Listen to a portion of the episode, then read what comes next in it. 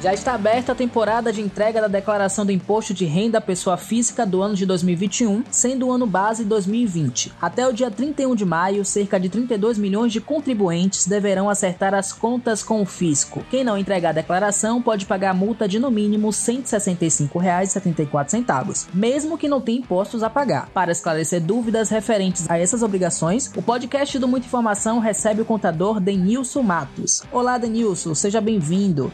O que o precisa mais focar ao fazer a declaração do imposto de renda? Quais são os documentos necessários? Tudo bem? É o seguinte, a documentação que ele precisa focar é, em primeiro lugar, o informe de rendimentos que é fornecido pela empresa que ele trabalha se ele for empregado de alguma empresa. Informe de rendimentos das empresas, informe de rendimento dos bancos que são fornecidos. Ele tem que prestar atenção também na documentação relativa às despesas médicas, despesas com instrução dele e dos dependentes, os bens, declarar também os bens e direitos que ele, que ele possui, para que ele tenha totalmente a declaração. Inclusive, uma coisa muito importante, ele não pode deixar de declarar tudo que eu falei, inclusive não ter erro de digitação. Porque se ele tiver um erro de digitação, ele pode ter problemas em relação a análise da declaração que é feita lá na Receita Federal. Quem é que deve declarar? Como o contribuinte sabe que obrigatoriamente precisa fazer a declaração? Existem uma, uma série de, de, uma lista com uma, exigências para fazer a declaração. Todas as pessoas que receberam rendimentos tributáveis acima de R$ 28.559 precisam declarar.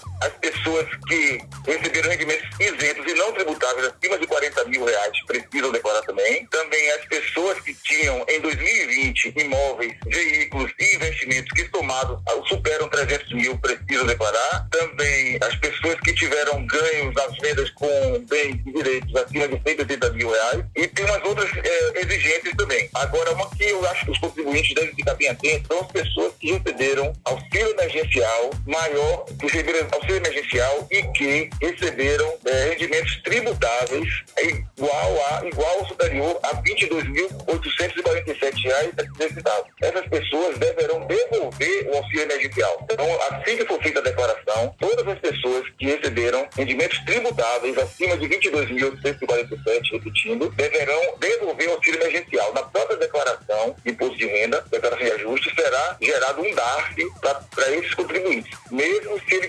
é um, um dependente, por exemplo, ele tem, ele, ele, ele declara e ele coloca um dependente que esse dependente recebeu o auxílio emergencial. Por exemplo, ele recebeu 25 mil de rendimento tributável. E o, o dependente dele recebeu, vamos dizer, 3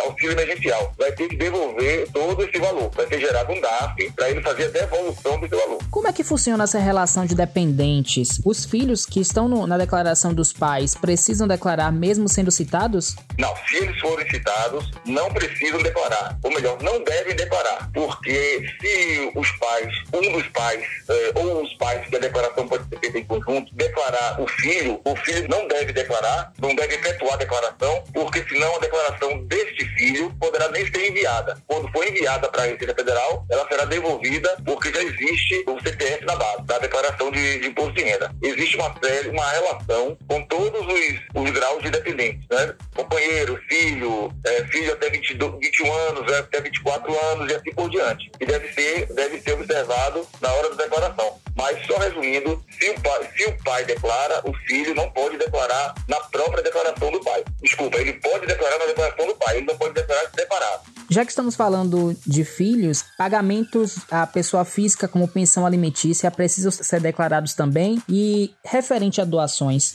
É, referente à pensão alimentícia, precisam ser declarados sim. Inclusive, declara, por exemplo, quem está pagando, quem está pagando a, pensão alimentícia e quem está recebendo. A depender do valor, se for acima do limite de 28.559, precisa declarar sim, ok? Referente à doação, tanto quem faz a doação quanto quem recebe a doação deve fazer a declaração, desde que esteja dentro dos limites e da entrega de imposto de renda. Então precisa ser declarada a doação. E sobre doação, existe um imposto estadual, mas não tem a ver com o imposto de renda, mas é necessário que faça doação, até por, por conta do, da evolução patrimonial das pessoas. Denilson, qual a diferença de uma declaração simples e uma completa? Nós temos dois modelos de declaração. A declaração completa, ela, ela você vai lançar todos os seus rendimentos e vai deduzir as despesas referentes àquela, àquele ano que você está declarando. Despesas com médicos, dentistas, psicólogos, despesas de construção, etc. No caso, e essa, essas despesas servirão para deduzir, para fazer uma apuração do seu imposto a pagar ou imposto a instituir. No caso da declaração simplificada, não é levado em consideração as suas despesas, e sim é feito um cálculo no seu rendimento, abate 20% do valor tributável e aí faz o cálculo do imposto de renda. Então a diferença é essa, que uma é imprescindível que você lance suas despesas, todas as suas despesas, para fazer o cálculo e na outra é, próprio, o próprio sistema já pega 20% do valor tributável e faz o cálculo do imposto. Quem investiu na bolsa de valores ou comprou criptomoedas também precisam declarar? Como é que funciona isso?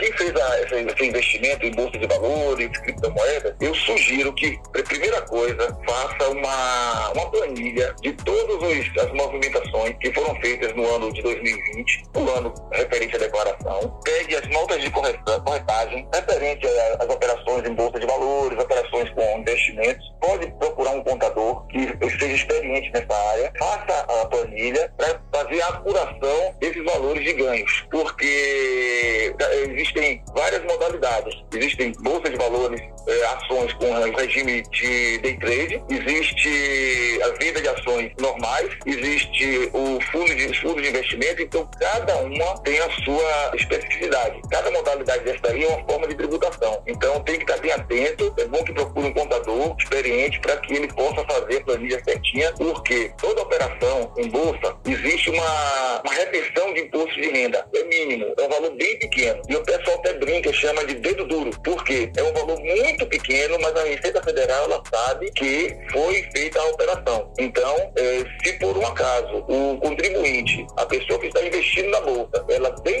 de declarar um determinado valor que era obrigada a declarar, a Receita Federal vai, já vai ficar sabendo e automaticamente ela vai cobrar daquela pessoa, vai cair em malha e vai cobrar o imposto daquele contribuinte. As últimas mudanças no imposto de renda prejudicam o brasileiro? Estamos pagando mais? Estamos pagando mais, pagando mais porque justamente você falou em últimas mudanças mudanças. Não houve muitas mudanças em relação à, à tabela de imposto de renda. Então, o que acontece? Quando não há essa mudança, o contribuinte ele pode até ganhar mais nos valores absolutos. Quando na hora de fazer a declaração de imposto de renda, a tabela não mudou, então ele está pagando mais imposto do que ele pagaria se um reajuste na tabela de imposto de renda. Essa tabela já é um pouco antiga. Para finalizar, Denilson, o que fazer para não cair na malha fina e quais são as possíveis implicações que o contribuinte pode ter em sua declaração? A primeira coisa que eu digo para não cair na malha fina, eu sempre digo, olha, procure um profissional habilitado, passe toda a documentação para ele. Se você, por um acaso, for fazer a declaração, tenha muito cuidado com o que você vai digitar. Muitas vezes, você pode pegar um, um determinado documento, digitar corretamente,